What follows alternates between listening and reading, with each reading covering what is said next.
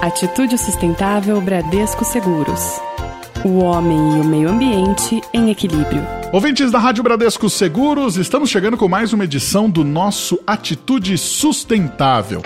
Olha só, sempre que a gente fala de rios, sabe, rio, rio, aquele cheio d'água e tudo mais, a gente vê a imagem, pelo menos para quem é aqui de São Paulo, do Rio Tietê e do Rio Pinheiros, certo? Ou seja, é uma imagem meio de abandono. Só que quando a gente tenta visualizar uma realidade diferente, acaba acontecendo o quê? A gente volta ao passado, certo? A gente nos remete ao passado. E nesses mesmos locais aí com a população em harmonia com a natureza. A gente sabe aí que o crescimento desenfreado das cidades acabou ajudando a mudar essa realidade, onde as pessoas acabam vendo o rio como se fosse um problema, principalmente no momento de enchente e tudo mais. Então, as pessoas acabam identificando o rio como um problema. Só que tem dois caras aqui que resolveram ir atrás dos rios escondidos debaixo da selva de pedra. O Luiz Campos, ele é geógrafo, trouxe a sua experiência por mais de 15 anos como professor e pesquisador da temática dos rios urbanos. O José Bueno, ele é arquiteto e mestre em Aikido, olha só, hein? Trouxe a convicção de que a aprendizagem profunda, aquela que se transforma aí no nosso modo de ser, provém de uma experiência vivencial e emocionante. A parceria deles dois deu origem ao Rios e Ruas, projeto que já mapeou 800 cursos de água escondidos no concreto. Já são 10 anos nessa luta para mostrar que o rio não é um inimigo da cidade. Luiz, José, bem-vindos à Rádio Bradesco Seguros. É um prazer ter vocês aqui conversando com os nossos ouvintes. Prazer é nosso, Magno. Obrigado pelo convite, pela apresentação carinhosa. E vamos falar do que nos importa, importa a todos, da cidade de São Paulo e de todas as grandes cidades que acabaram esquecendo seus rios e, e deixando eles escondidos da população. Boa tarde, Magno. Boa tarde, ouvintes. Boa tarde, bom dia, boa noite, né? Porque não sabemos a que estão ouvindo. E muito obrigado e vamos lá, vamos conversar sobre esses que são componentes importantíssimos das cidades brasileiras, mas que são, em geral, muito desprezados. Muito bem. Meus amigos, eu queria saber o seguinte: o nosso ouvinte pode estar ouvindo falar do Rios e Ruas é, agora, pode estar conhecendo o projeto agora. De onde que surgiu essa ideia? Pode ser o Jota, pode ser o Luiz. Vocês comandam agora. Olha, a gente relembra sempre o nosso primeiro encontro, que foi tomando um cafezinho poderoso. A gente se encontrou, foi é, apresentado um ao outro por um amigo comum, e aí, esse encontro das águas nossas, daí eu trouxe a minha experiência como arquiteto, como urbanista, como uma pessoa interessada na transformação da cidade, na, nas relações humanas, né, do quanto a gente está se distanciando da, do que é natural na cidade. E Luiz trouxe a experiência dele já de muitos anos com a hidrografia e me surpreendeu saber da, dessa presença de centenas de rios que a gente não vê a gente, logo depois desse café, a gente combinou uma exploração e a, e a gente não sabia que essa exploração e esse bate-papo estavam dando origem à nossa metodologia, que é conversar e visitar esses lugares por onde essas águas passam. Porque não é um lugar difícil. A qualquer lugar da cidade, você andando 5, 10 minutinhos, você vai cruzar um desses cursos. E aí não paramos mais. Isso foi em 2010 e a gente vem produzindo esse tipo de experiência, de diálogos, de uhum. reflexão, de visitas, de explorações, já com milhares de pessoas na cidade, para mudar a nossa forma de pensar, de sentir e de se relacionar com os rios da cidade. Muito bem. É, ô Luiz, eu queria saber o seguinte: é, eu estava dando uma olhada na, no bate-papo que vocês tiveram com o Estadão, inclusive matéria espetacular. E, e, uma frase ali me chamou bastante atenção e acho que ela deve fazer parte aí das dúvidas dos nossos ouvintes é, e até das pessoas que imaginam aí como que vai ser a nossa vida daqui a alguns anos, né? Qual que é a cidade que a gente tem que desejar hoje para que a gente tenha ela possível daqui, quem sabe, 15, 20, 30 anos. Como é que a gente tem que fazer esse modelo de cidade? Pois é, isso é uma das preocupações mais importantes do Rios e Ruas. A gente não, não, não é uma iniciativa que trabalha com o saudosismo de quando havia rios na cidade, de quando esses rios eram limpos, e de quando a cidade tinha mais interação com, sua, com o seu ambiente natural. Né? Nós estamos pensando na cidade do futuro, ou seja, qual é a cidade que consiga, consegue é, harmonizar essa natureza existente nela com todo o resto, que é o desenvolvimento urbano e uma cidade que tem 12 milhões de habitantes e assim por diante. Uhum. Então, na verdade, o que acontece é que as pessoas têm. O, o, o, o, trabalho se foca muito numa mudança de cultura. Na verdade, ele tem muito essa característica. Porque as pessoas, em geral, acreditam que uma coisa é antagônica à outra. Ou seja, para que você tenha cidade, você tem que eliminar os rios. Para que você tenha que ter rios e natureza, e floresta, você tem que eliminar a cidade. Isso é um pensamento ultrapassado, antigo. O que a gente vê nas, nas cidades mais adiantadas, países mais desenvolvidos que o nosso, com mais recursos é, é, econômicos e com uma cultura é, mais avançada, uhum. o que a gente tem visto é que essas cidades têm buscado essa interação. A gente tem visto rios, porque é, rios foram enterrados em todas as cidades do mundo, né? Mas e, e canalizados. Mas o que a gente tem visto é re, essas cidades recuperando esses rios, trazendo eles de volta à luz do dia e tentando renaturalizar na medida do possível, na medida da harmonização com as ruas, por isso o projeto chama Rios e Ruas e não Rios ou Ruas, Sim. Né? E descobrindo todas as vantagens que existe em harmonizar esse aspecto natural e o aspecto urbano da cidade, do desenvolvimento urbano da cidade, para o bem das pessoas. O que a gente está pensando é na qualidade de vida das pessoas. Então, é, você sonhar uma cidade diferente para o futuro é o início de começar a construir e a mudar aquilo que não está certo hoje. Porque esta cidade que a gente tem hoje, cheia de ruas, avenidas e sem rios, ela foi sonhada um dia. Uhum. Como diz o Zé, um dia alguém sonhou essa cidade, só que várias dessas coisas sonhadas não deram muito certo e criaram alguns problemas. Está no momento de a gente repensar e começar a corrigir isso. Não, com certeza. Ô José, é, a gente às vezes imagina, como eu falei no comecinho aqui da, da da nossa entrevista, no Abre, que o rio ele pode ser um problema, porque a gente observa que, claro, as construções elas não foram feitas respeitando aí as condições é, da cidade, né? Habitações foram feitas em margens de rios, a gente viu ali, é, logo no, no, começo do século, os problemas que aconteciam ali perto do Tamanduateí com as enchentes e tudo mais, isso foi evoluindo e os rios foram canalizados. Dá pra gente dizer que hoje a gente enxerga o rio quase como se fosse uma fera que precisa ser domada, sendo que a gente precisa entender que a natureza, ela não pede com licença, ela ocupa o espaço.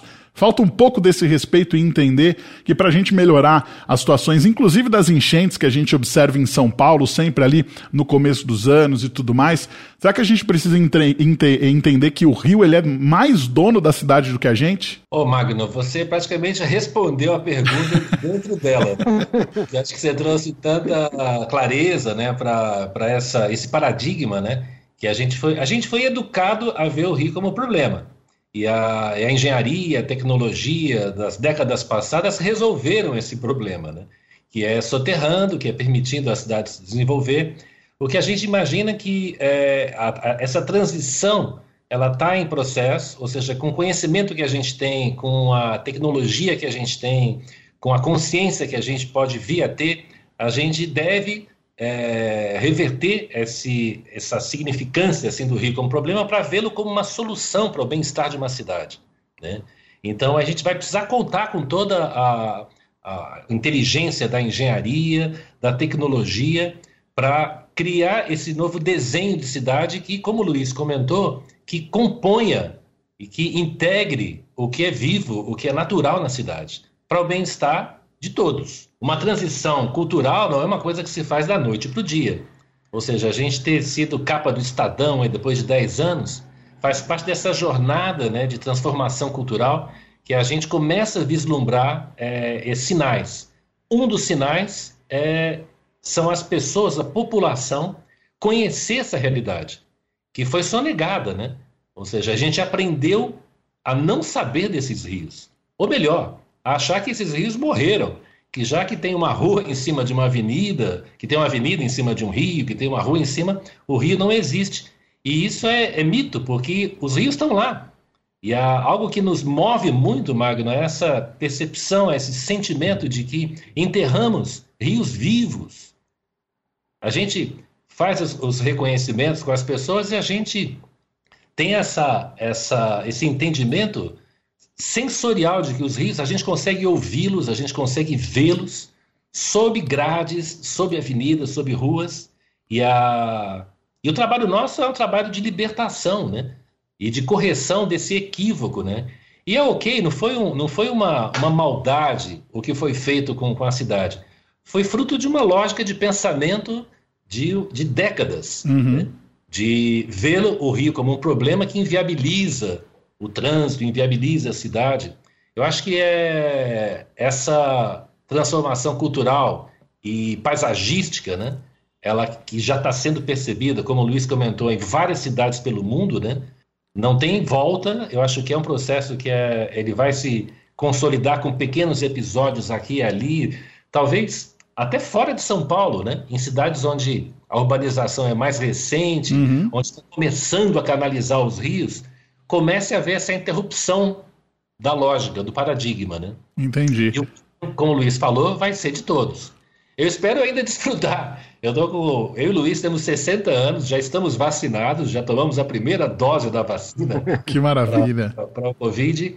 Mas uh, é um projeto que vai para além de nós. Para os meus filhos, para os seus filhos, para os seus netos, para os netos dos ouvintes, né?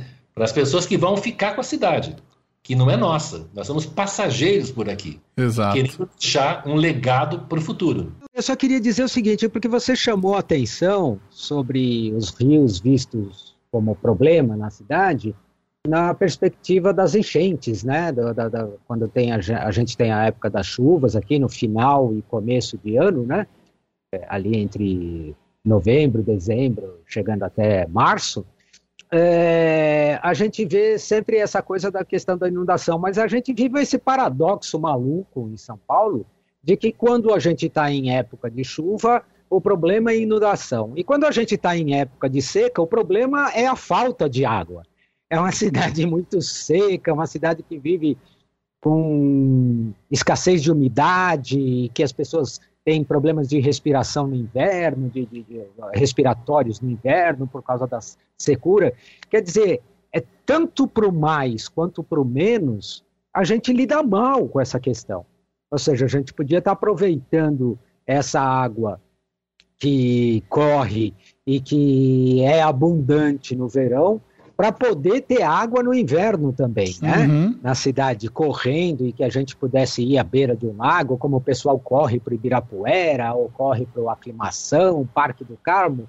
Por que, que esses parques são tão concorridos? É, uma boa parte do motivo está relacionado aos lagos, aos, à água que existe nos lugares e que as pessoas querem ficar próximas, querem fruir daquilo, né? Então, esse é um outro aspecto, né? O aspecto da escassez e que a gente também acabou eliminando essa água da maioria da paisagem da cidade. Bom, fica uma dúvida aqui e acho que o nosso ouvinte é, pensou como eu. Tomara que sim.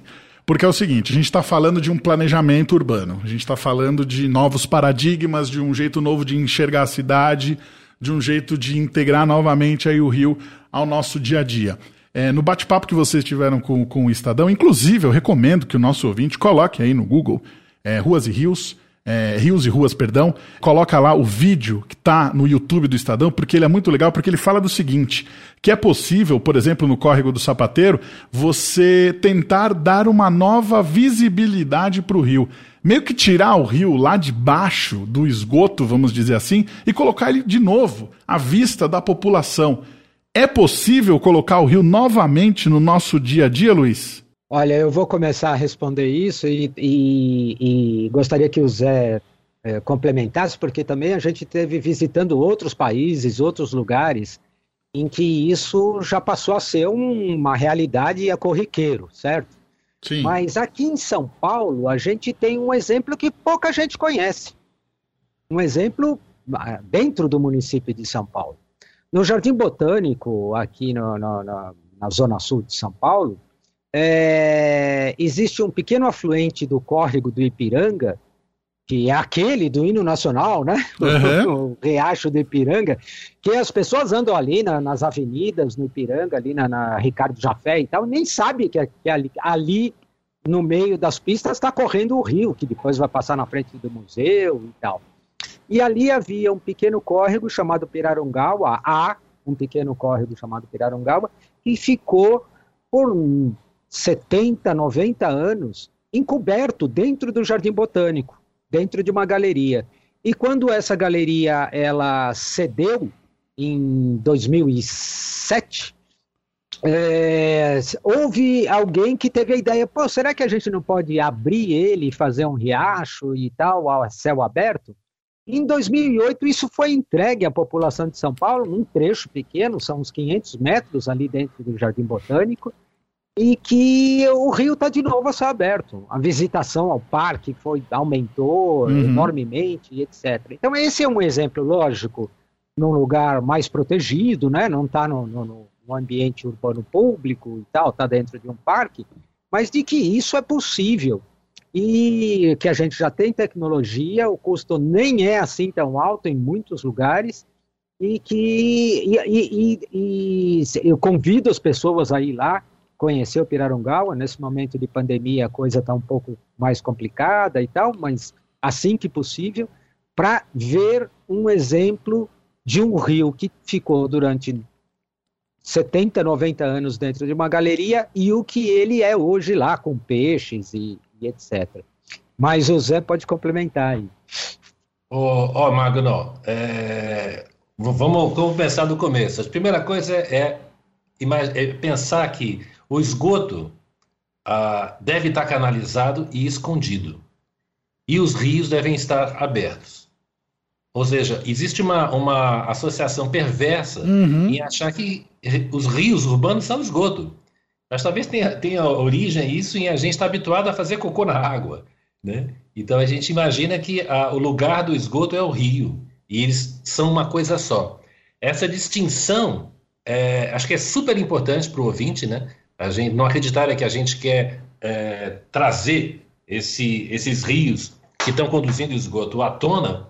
Não, existe uma forma de separação dessa, desse, desses cursos, né? onde o esgoto ele siga canalizado, escondido, longe da nossa vista, e os rios livres. E essa, isso que o Luiz comentou de outros países, né? a gente viveu já essa experiência de ver ah, não só como a, a, o caso aqui do Pirarungal, do Jardim Botânico, mas dessas outras cidades, na Europa, nos Estados Unidos, na Ásia, né, desses rios voltarem a conviver harmonicamente, às vezes em pequenos canais, correndo ao longo das ruas, canais que é, dão lugar merecido a esses rios, que é a céu aberto. Né? Então, a, e um, e um, um convite que eu faço aqui ao ouvinte, ao ouvinte, se ele quiser nos apoiar nessa iniciativa, tem uma, uma, uma proposta muito simples que eu faço para todo mundo que está nos ouvindo, que é nunca mais repetir a, a expressão de que tinha rios aqui nessa cidade, porque tinha um rio que passava ali, porque ele continua lá. Então, essa mudança só no, no, no tempo verbal do rio, trazer esse rio para o presente, não, eles estão aí. Eles, eles vivem aqui, eles passam por aqui. Né? Já dá uma, uma. Já cria uma relação de presença e de reconhecimento da, da vida deles muito diferente do que chamar rio de esgoto, chamar rio de rio morto, de rio que não existe mais. E quando você fala tinha rio, você torna-se involuntariamente cúmplice de um crime, né? porque você o enterra, você o tira, porque o que não existe mais deve ser enterrado, deve estar longe da, da, nossa, da nossa convivência. Você vê, né, ouvinte da Rádio Bradesco Seguros, a gente está tão acostumado a, a utilizar os termos que o, que o José acabou de falar, que para a gente se torna natural. E acho que a partir de agora a gente tem que começar, já que nós estamos vivendo um novo normal, aí que é o termo da moda, por que não é, direcioná-lo também ao modo como a gente trata aí a nossa natureza, os nossos rios e tudo mais. Bom, estamos chegando no final, mas eu queria exemplificar aqui para o nosso ouvinte é, um, uma, uma situação que sempre me vem na cabeça quando falam é, de resolução do problema dos rios. O problema dos rios que acabam é, ficando com, com o esgoto direcionado para eles, um rio que acaba ficando todo poluído e que as pessoas não conseguem aí ter o prazer de observar aquelas águas ali é, dentro da cidade. Por 50 anos, o rio o Chongjecheon, Ó, oh, meu coreano tá bom, hein? Ficar lá na, na, na capital da Coreia do Sul foi um córrego de lixo e de esgoto. O que, que o pessoal fez? Acabou esse papo. A gente vai revitalizar o rio. E hoje ele é um ponto turístico muito interessante na Coreia do Sul. Eu queria que o José e o Luiz falassem um pouquinho por que, que a gente não consegue replicar essa prática. Ok, a gente está falando é, de Seul, que é a capital da Coreia do Sul, um desenvolvimento que está além do nosso mas o planejamento ele tem que começar em algum dia de alguma forma. Como é que a gente pode tentar ter o Rio Tietê ou o Rio Pinheiros ou outros rios revitalizados aqui em São Paulo especificamente e depois, claro, é, replicando isso para outras capitais do Brasil? Eu vou, eu vou é, acessar uma, um, um, outro paradigma que foi é, derretido no, no, passado muito recente nosso, que é a questão das bicicletas na cidade. Uhum uh, inimaginável a gente pedalar em São Paulo. A gente viajava para a Europa, viajava para outros países, pra, e curtia né, essa coexistência da bicicleta com o trânsito normal, e por aqui isso aqui era inviável. Até que houve uma. A, a população começou a desejar, a clamar por isso. Eu cheguei a participar de vários movimentos de ciclistas, né, de uma multidão de ciclistas. Tem uma expressão conhecida chamada critical mass, certo. que é a massa crítica de pessoas que acabam gerando demanda. Né?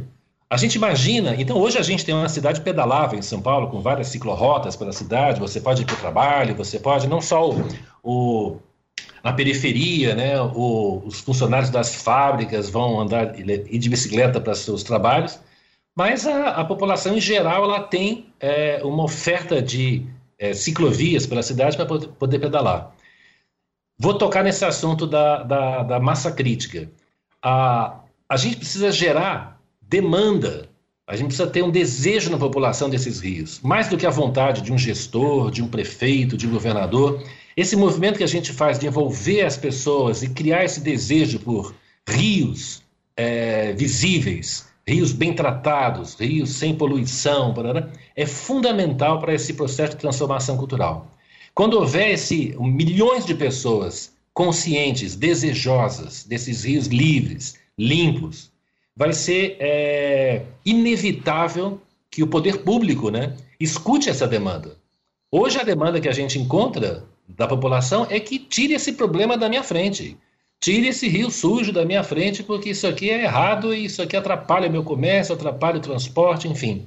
Então estamos mexendo nesse caldeirão de pessoas para criar um novo pensamento e uma nova aspiração né, a respeito dos rios. Eu imagino que no futuro próximo a gente vai chegar a essa massa crítica, né? E a, essa reportagem aqui com você, esse bate-papo contigo, uhum. mais uma entrevista no Estadão, e mais um filme que é feito, e mais um documentário que é feito, e mais um programa na televisão, vai criando esse, esse novo é, lugar, né? Essa nova qualidade de percepção das pessoas. Com certeza. Bom, o que eu, eu, que eu ia dizer, talvez o Zé já tenha é, é, falado, e eu só vou complementar uh, reforçando essa história da questão, porque você falou em planejamento, né, Magno? Sim. É, na verdade, quem a gente sabe muito bem quem força as políticas públicas é a própria população. Quer dizer, e no caso de um gestor ver que dá voto é, falar de Rio e botar no seu programa é, político de que ele vai cuidar dos rios da cidade, etc., der voto, ele põe imediatamente, todos os candidatos põem imediatamente nos seus programas. Então, essa é onde a gente trabalha, né? Tem gente trabalhando na política, tem gente trabalhando na gestão, a gente trabalha aqui, junto à população, junto a quem quiser conversar com a gente, é, essa questão para que mude a cultura e que tenha essa pressão popular. Quando a gente começou há 10 anos atrás, praticamente não se falava disso, eram pouquíssimas pessoas, um pesquisador na USP, lá meio desconhecido, um rapaz que fez um, um, um documentário como o Entre Rios e que era uma coisa esporádica. E hoje a gente tem, por exemplo, também é legal para já saber como as pessoas fazerem contato com a gente. Hoje a gente tem um grupo no Facebook que chama Rios e Ruas Expedições, que tem mais de 4 mil seguidores. Nossa página no Facebook tem 20 mil, no Instagram tem 7 mil, quer dizer, isso vai mudando, não é de uma hora para outra. E a gente acha que essa força de baixo para cima, além da conscientização dos gestores, dos planejadores da cidade, é que pode fazer essa diferença. A gente precisa querer ter os rios de volta para que eles possam fazer esforços nesse sentido e projetos nesse sentido. Magno, Sim. Uh, eu, preciso, eu, não posso deixar de falar que a, a, uma foto de destaque é, com nós dois, rios e ruas, agachados vendo a nascente de um rio urbano ser é, vertida debaixo de um prédio na Vila Mariana, eu acho que é esse lugar ocupado, né, ou essa e a legitimidade que um veículo como o Estadão tem para chamar isso de relevante, dar destaque a isso, eu acho que já é um sinal. Talvez há 10 anos atrás isso daria uma notinha de rodapé. É, é quase sim. impossível. É. Na última página do jornal, olha, tem dois aí caras que agacharam lá para ver um rio, enfim. Hoje a gente tem não só o trabalho do, do, do governo do estado, né, que é que está trazendo luz ao Rio Pinheiros, e tratar o Rio Pinheiros não é tratar apenas o que a gente está vendo, tem a ver com tratar dezenas de microbacias de rios que nascem por toda a cidade que abastecem Pinheiros. Então, é, eu estou destacando a, a, a, relevância que tem a, a imprensa tradicional ela iluminar uhum. e valorizar esse tipo de olhar para a cidade. Né? Tenho certeza que todo mundo que viu o Estadão, que teve chance de poder ver essa água limpa, cristalina, né, sem cheiro, ser drenada na, na sarjeta, causa uma, no mínimo, um estado de, de reflexão de por que isso, o que está acontecendo, né, onde é que estão essas águas. Então é, foi um grande sinal. Eu acho que mais do que uma matéria que, no, que projeta o trabalho nosso, é uma, uma, uma foto e uma reportagem do João Prata que trouxe luz a um assunto que é tão relevante, não só para hoje, mas para o futuro da nossa vida aqui na cidade. Com certeza. E o trabalho da, da mídia tradicional é também chegar aquelas pessoas que normalmente não têm ali um acesso à internet direto, ou não tem tempo de parar e, e, e poder ir atrás dessas informações. Você dá como se fosse ali de bandeja. Olha só que legal esse projeto e olha o que, que eles já estão descobrindo. Então, isso é para alcançar o cidadão comum. Porque, como a gente diz, né? Você não tem que pregar para o padre, você tem que pregar para aquela pessoa que não sabe daquela informação. Claro que tem que se falar para todas as pessoas a importância dos rios, sempre relembrar essas práticas importantes. Mas a mídia tradicional ela tem um fator fundamental que é ajudar a conscientizar o cidadão comum, aquela pessoa que levanta muito cedo para trabalhar, não tem tempo, às vezes, de se informar sobre as coisas que estão acontecendo ao seu redor. E quem sabe essa pessoa também não possa olhar para o rio com uma outra cara. Na hora que ela passa de transporte pertinho, ela fala: Olha, esse rio daqui a alguns anos, quem sabe os meus netos não possam estar ali. Foi o que a gente disse no começo do nosso bate-papo.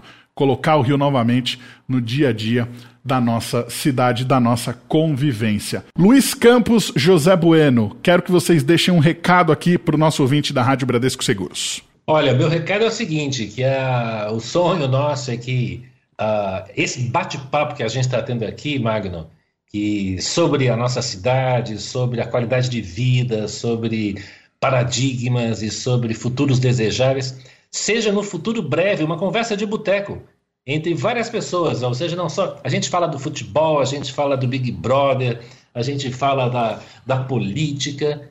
Talvez em algum tempo a gente fale, como a gente está conversando aqui, com muita naturalidade, sobre esses rios que merecem estar cada vez mais bem tratados, bem cuidados e percebidos por todos nós. Oh, Magno, muito obrigado. O Zé já falou muito sobre a importância de a gente ter a divulgação desse, dessa visão de cidade, sobre esse assunto da hidrografia urbana de São Paulo, e vocês estão ajudando bastante aqui, trazendo a gente para conversar, foi ótimo.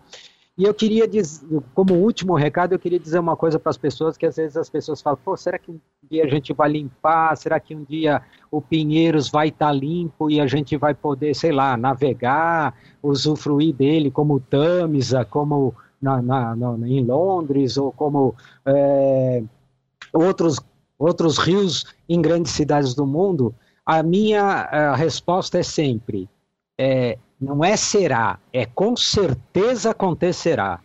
Agora, quanto tempo isso vai levar e quanto a gente ainda vai sofrer, quanto dinheiro inútil a gente vai gastar, é isso que a gente tem que escolher. É isso que está na nossa mão.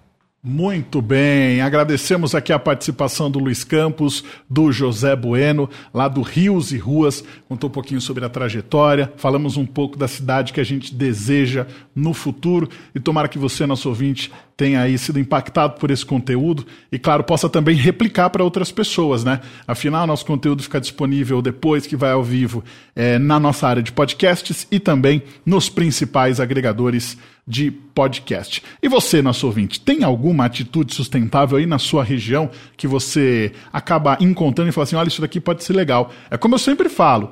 Haja local, pense global. O que, que você faz na sua região que pode ser replicado em outras cidades, em outros bairros, em outros edifícios? Conta pra gente, manda a sua mensagem no nosso WhatsApp 11 99643 4227, no nosso e-mail ouvinte arroba radiobradescoseguros.com.br ou quem sabe também no formulário aqui no nosso site, ali no Fale com a Rádio. Você coloca suas informações, a sua mensagem e a gente aqui pega a sua sugestão, tá bom? Atitude Sustentável fica por aqui, voltamos numa próxima aqui na Rádio Bradesco Seguros, com você sempre. Você ouviu Atitude Sustentável Bradesco Seguros. O homem e o meio ambiente em equilíbrio.